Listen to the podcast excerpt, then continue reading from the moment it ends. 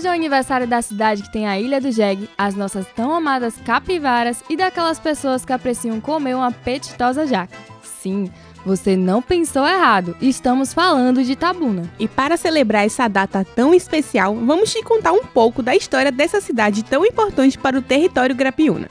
Para começar, você sabia que ela era conhecida como Arraial de Tabocas? Os mais velhos contam que existia um imenso jequitibá que ninguém conseguia derrubar, sendo aquele o pau da taboca, ou seja, da roça que se abria. Eles até criaram uma disputa para incentivar os moradores a derrubarem aquela árvore. Foi assim que em 1849 aconteceu a abertura da mata na margem esquerda do Rio Cachoeira e surge o Arraial de Tabocas. Com o passar do tempo, migrantes sergipanos que buscavam novas oportunidades de vida, entre eles José Firmino Alves, que depois seria reconhecido como fundador da cidade, tornaram-se moradores de Tabocas. O crescimento rápido do povoado fez com que, em 1997, cidadãos influentes solicitassem ao Conselho Municipal de Ilhéus que o arraial se transformasse em uma vila, mas o pedido foi negado. Mas a história não parou por aí.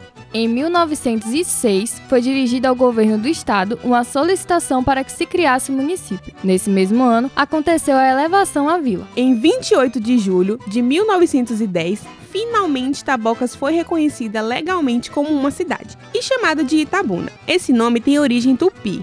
Ita, que significa pedra, e Una, preta, fazendo referência a uma rocha que existia no local. Desde a sua fundação, muita coisa mudou. E essas transformações no cenário econômico, político e cultural influenciaram no desenvolvimento da cidade. E agora uma curiosidade. Sabe qual a rua mais antiga e de maior circulação da cidade? A Rua da Lama, que depois seria conhecida como Avenida Cinquentenária. Essa rua era o centro das relações políticas e presenciou muito dos atritos ocorridos entre os coronéis da região, como tiroteios, brigas de facão, correria, suspeitas, assim como também foi palco de eventos culturais e cívicos. Por isso, para comemorar os 50 anos de Itabuna, foi construída essa avenida como um dos símbolos dessa festa. E para saber mais, fica ligadinho na nossa programação que vamos trazer fatos culturais e de algumas personalidades da nossa querida Itabuna. Daqui a pouco estamos de volta.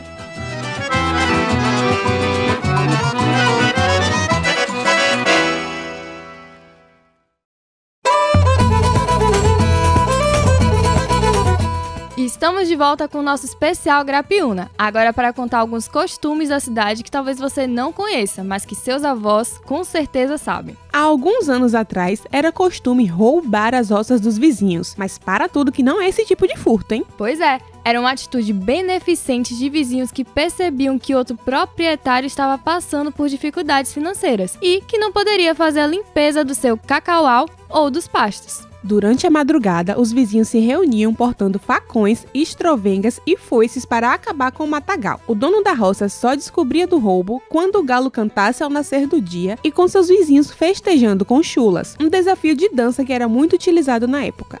Outro hábito que ocorria na cidade nas roças de cacau era o de partilhar causos dos coronéis, os bichos da Mata Atlântica e as almas penadas que corriam a região, além, é claro, das lendas como da mula sem cabeça, do caipora ou do Saci Pererê. Mas uma história bastante famosa foi a aparição da mulher de 7 metros e ficamos sabendo que a cidade também se garantia no carnaval, inspirados numa festa de máscaras, o Domingo de Intrudo. Desde 1912, os itabunenses abusam das fantasias, da presença do rei Momo, dos trios elétricos e dos abadás. Entre os blocos, um dos mais tradicionais foi o Maria Rosa, que surgiu em 1931. Interessante conhecer esses costumes, não é mesmo? No próximo bloco, iremos falar sobre as personalidades que marcaram a história de Tabuna.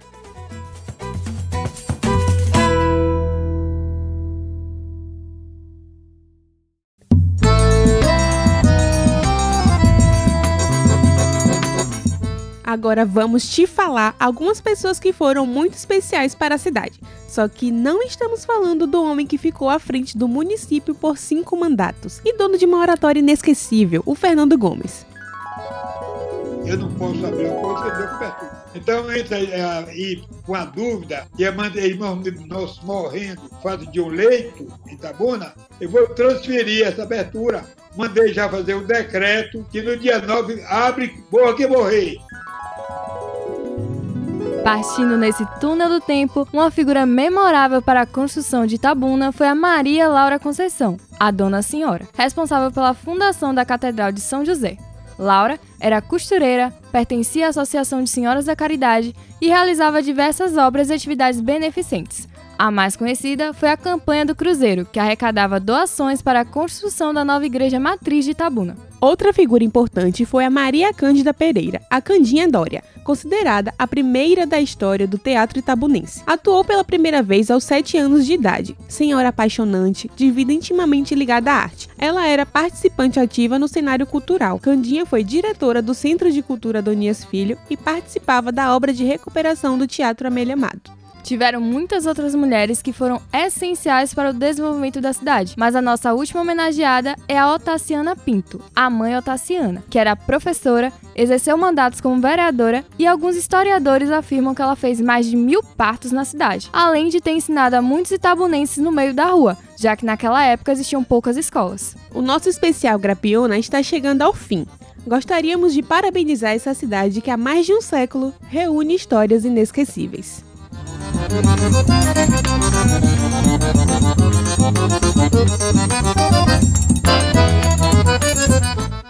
Uma produção Rádio ESC com roteiro e produção de Ana Guimarães e Mariana Araújo, edição de som Igor Fonseca e operador de áudio Luiz Reis, com orientação de Eliana Albuquerque e Priscila Checker.